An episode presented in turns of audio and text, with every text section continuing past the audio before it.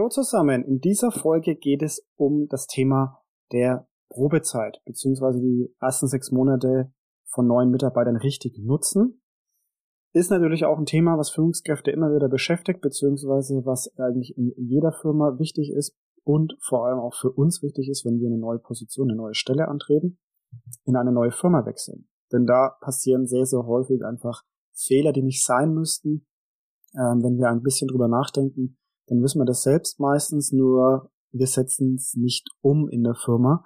Viele reden äh, darüber und tun nichts. Ich habe mal zusammengefasst, was so die häufigsten Fehler sind, beziehungsweise äh, einfach nochmal die Infos, wofür ist denn die Probezeit da? Ähm, was kann man denn tun, um die möglichst effizient umzusetzen? Und dann gibt's noch zwei Tipps von mir, ähm, wie man die Probezeit entweder verkürzen kann, zum Gunsten natürlich für beide Parteien, oder auch verlängern kann, was ja auch ab und zu mal notwendig ist, wenn man ja nicht ganz gut äh, die ersten sechs Monate genutzt hat. Ja, Probezeit, erste sechs Monate, das ist schon das Stichwort. Natürlich ist die Probezeit da, diese definierten in der Regel sechs Monate für beide Parteien, um die Zeit zu nutzen, den jeweils anderen kennenzulernen. Also das Unternehmen soll die neuen Mitarbeiter intensiv kennenlernen, äh, schauen, ob sie für die Aufgabe die richtigen sind, ob sie den Aufgaben auch gewachsen sind, ob sie sich im Unternehmen entwickeln können, ob sie der Unternehmenskultur auch gut tun.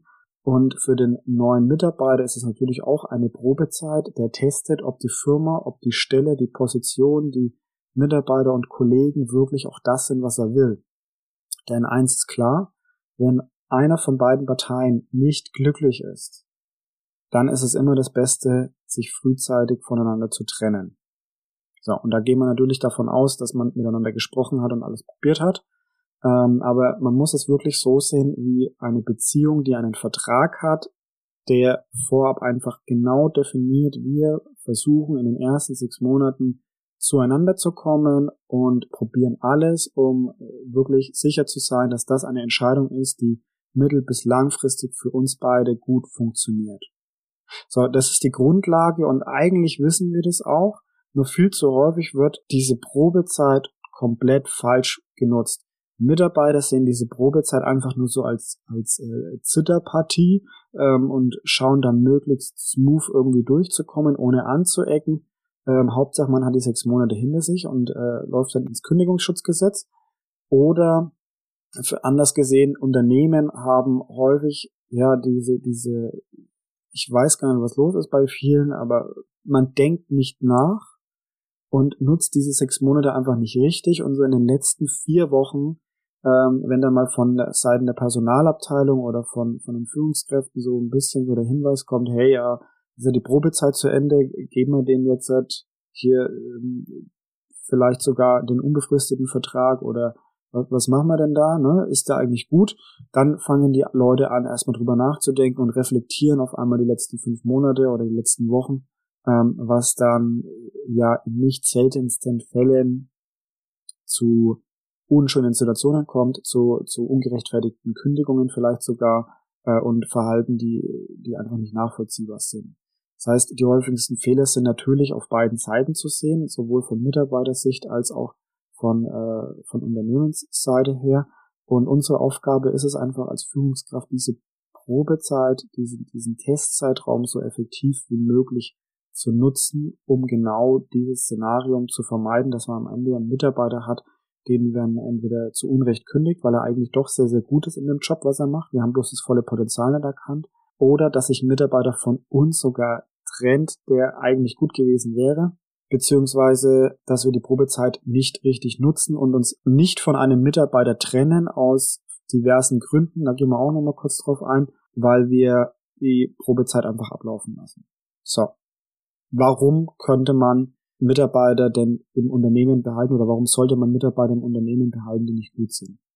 Dafür gibt's keinen logischen Grund, außer dass man tatsächlich so enormen Personalmangel hat, dass man diese Person auf jeden Fall jetzt noch für eine gewisse Zeit im Unternehmen braucht. Aber da muss man dann als Unternehmer oder als Führungskraft immer entscheiden, ja, ist es das Risiko wert? Macht die Person die Aufgabe wirklich gut oder macht sie wirklich, weil sie nicht gut ist, mehr kaputt, als ja, man wieder reparieren kann?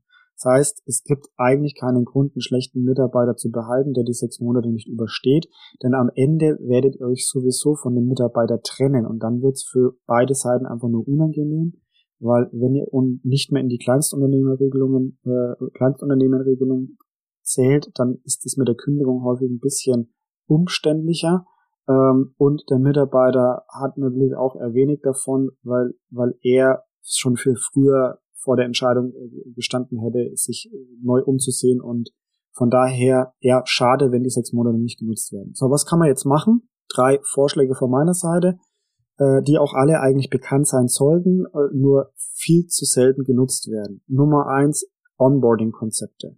Das hört sich relativ einfach an und viele schreiben sich auf die Fahnen, dass sie das haben aber letztendlich ist es doch sehr, sehr häufig Mangelware. Onboarding-Konzept, da äh, runter versteht man die, die ersten Tage, nicht nur den ersten Tag, sondern die ersten Tage und Wochen, äh, in dem der Mitarbeiter in die Prozesse in das Unternehmen mitgenommen wird und eingearbeitet wird. Das heißt, ähm, arbeitet ein vernünftiges Konzept heraus, wie ihr dem Mitarbeiter begegnet, ab dem Zeitpunkt, dass ihr euch entscheidet, er wird bei uns einen Vertrag bekommen. Also schon bevor er den Vertrag unterschrieben hat, geht's los. Ja, überlegt euch, wie schreibe ich ihn dann an, lade ich ihn ein, wie ist die Situation, als der Vertrag unterschrieben wird, bin ich da schon wertschätzend dem Mitarbeiter gegenüber, kann ich ihn da schon zu einem Fan machen?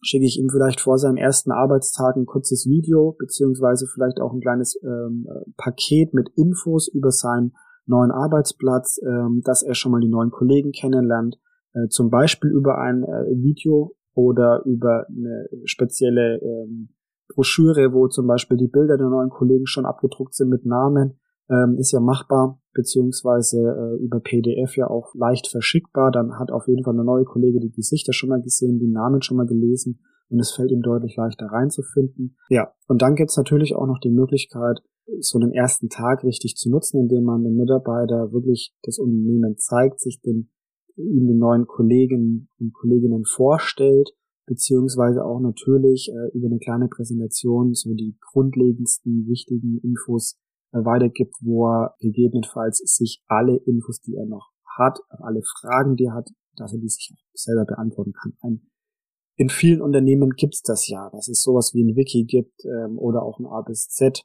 ähm, beziehungsweise einfach ähm, ein Formular oder irgendwo ein Laufwerk, auf dem alle wichtigen Unterlagen abgespeichert sind.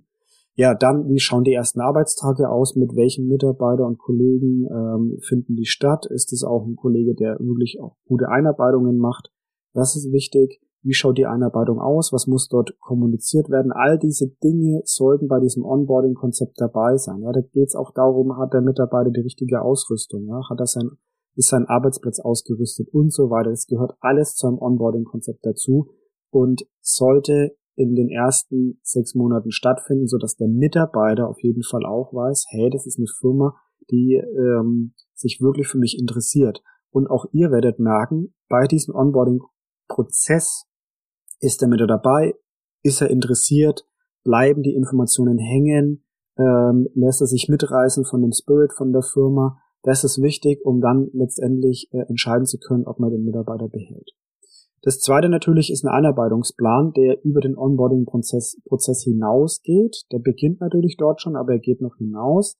Ähm, in der Regel so bis zu sechs Wochen, in dem einfach wirklich die wichtigsten Inhalte seiner Tätigkeit dann auch abgearbeitet werden und die auch, äh, wenn möglich, abteilungsübergreifend durchgeführt werden. Ja, so ein Einarbeitungsplan ist auch eigentlich Standard. Ihr könnt eine Checkliste machen pro pro Arbeitsplatz, die ähm, bei jeder Neueinstellung einfach auch ähm, verwendet werden kann. Die hilft euch, also ähm, euch als Führungskraft, euren Kollegen in der Einarbeitung und eurem neuen Mitarbeiter äh, sehr, sehr stark sich zu orientieren. Ich mache das ganz gerne, indem jeder neue Mitarbeiter einfach eine Checkliste bekommt, in der die kompletten Aufgaben in äh, ja, Stichpunkten notiert sind dann weiß natürlich der Kollege, der den Mitarbeiter einarbeitet, was muss ich ihm eigentlich beibringen. Stichpunktartig sieht er das dann und kann dann äh, dem Mitarbeiter eben das zeigen, was er ähm, darunter versteht. Man kann es natürlich auch detaillierter machen, aber ich bin der Meinung, wenn man gute Mitarbeiter hat, dann wissen die auch, was sie sagen müssen in ihrem eigenen Wortschatz. Und als Führungskraft kann ich mir das natürlich bei den regelmäßigen Gesprächen, die werden dann Punkt drei zeigen lassen, so dass ich auch überprüfen kann, was hat denn der neue Kollege schon alles gelernt? Ist er ready für seine Aufgaben? Beziehungsweise muss ich vielleicht doch noch die ein oder andere Schulung draufsetzen, den ein oder anderen Kollegen nochmal zur Seite stellen, so dass es dann läuft. Das heißt, regelmäßige Gespräche sind Punkt drei, die wir durchführen sollten während der Probezeit. Das können entweder wöchentliche Treffen sein oder monatliche Treffen mit dem neuen Mitarbeiter, je nachdem, wie intensiv ihr mit ihm arbeitet, wie groß der Kontakt ist oder eben auch wie groß der Verantwortungsbereich ist, so dass ihr relativ schnell merkt, hey, bewegt sich da was, bleibt da was hängen, ist er gut, ist er fit und unterhaltet euch nicht nur mit den neuen Kollegen, sondern durchaus auch mit dem Team, denn das Team kann sehr gut einschätzen, ob jemand dazu passt, sich eindenken kann, sich äh, ins Team einfügt oder auch nicht. Letztendlich ist das auch immer ein Entscheidungskriterium, der euch dazu bewegt, sich für oder gegen einen Mitarbeiter zu entscheiden. Ja. Ähm, wenn man sich fälschlicherweise mal für einen Mitarbeiter entscheidet, der dann doch nicht gut fürs Team ist, dann wird man sehr schnell merken, indem das Team einfach auch reagiert. Und das kann man nicht verhindern. Ja, zum Schluss gibt's noch zwei Tipps. Der erste Tipp, wie kann ich denn die Probezeit verkürzen, beziehungsweise was bringt mir das? Es ist ein ziemlich cooler Trick tatsächlich, denn ähm, wenn man als Unternehmer weiß oder als Führungskraft weiß, dass ähm, Mitarbeiter in bestimmten Positionen, in bestimmten ähm, Aufgaben äh, einfach nur probieren, die Probezeit zu überstehen und danach machen sie sich einen faulen Lenz, dann kann man durchaus mal auf den folgenden äh, Trick zurückgreifen, indem man einfach die vertragliche, im Vertrag niedergeschriebene Probezeit verkürzt ähm, auf zum Beispiel drei oder vier Monate und dann sieht, wie entwickelt sich der Mitarbeiter nach dieser, ähm, nach diesem Ablauf der Probezeit, dieser vertraglich, vertraglichen Probezeit bis hin zum Ablauf des sechsten Monats. Denn gesetzlich ist es so, das Kündigungsschutzgesetz greift erst ab dem siebten Monat, in dem man in der Arbeitsstelle ist. Ja, das heißt, ihr könnt die Probezeit vertraglich kürzen und trotzdem noch bis zum sechsten Monat oder einschließlich den sechsten Monat den Mitarbeiter mit einer ähm, mit einer Kündigungsfrist ähm, rausbekommen, falls es nicht passt. Ja, das Kündigungsschutzgesetz greift erst ab dem siebten Monat. Da könnt ihr euch auf jeden Fall oder solltet ihr euch auf jeden Fall ähm, anwaltlich nochmal beraten lassen. Das ist ein wertvoller Tipp, den man umsetzen kann, wenn man schlechte Erfahrungen gemacht hat, dass Mitarbeiter nach der Probezeit einfach ja, sich nicht mehr angestrengt haben. Ein anderer Tipp ist, die Probezeit zu verlängern, falls man es nicht geschafft hat, den Mitarbeiter in diesen sechs Monaten ausreichend zu testen, beziehungsweise sich noch keine richtige Meinung gebildet hat.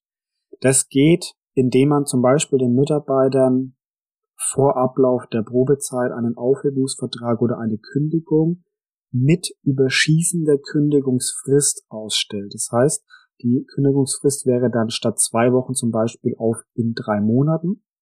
Ähm, das hilft eben, dass man die Kündigungs-, diese Probezeit künstlich verlängert. Hat natürlich diesen ein bisschen bitteren Beigeschmack, dass der neue Mitarbeiter erstmal eine Kündigung und einen Aufhebungsvertrag vor sich liegen hat. Aber wenn es denn tatsächlich ähm, für euch wichtig ist, den Mitarbeiter nochmal zu testen, dann ähm, ist es ein Mittel und ein Weg, wie ihr das ja äh, schafft, die Probezeit nochmal zu verlängern. Ich persönlich habe leider Fälle aus meinem Umfeld kennengelernt, in, in denen das gemacht wurde, was dann letztendlich aber trotzdem zur Kündigung geführt hat, weil der Mitarbeiter sich natürlich überhaupt nicht wertgeschätzt gefühlt hat, ähm, wenn, wenn die sechs Monate nicht genutzt wurden und dann kommt so ein Aufhebungsvertrag beziehungsweise eine Kündigung, dann stagnieren die meisten.